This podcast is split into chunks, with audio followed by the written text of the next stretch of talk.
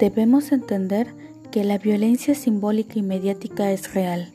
Por ende, hay que trabajar para eliminarla, creando espacios seguros en el ámbito digital y físico para las mujeres de todas las interseccionalidades.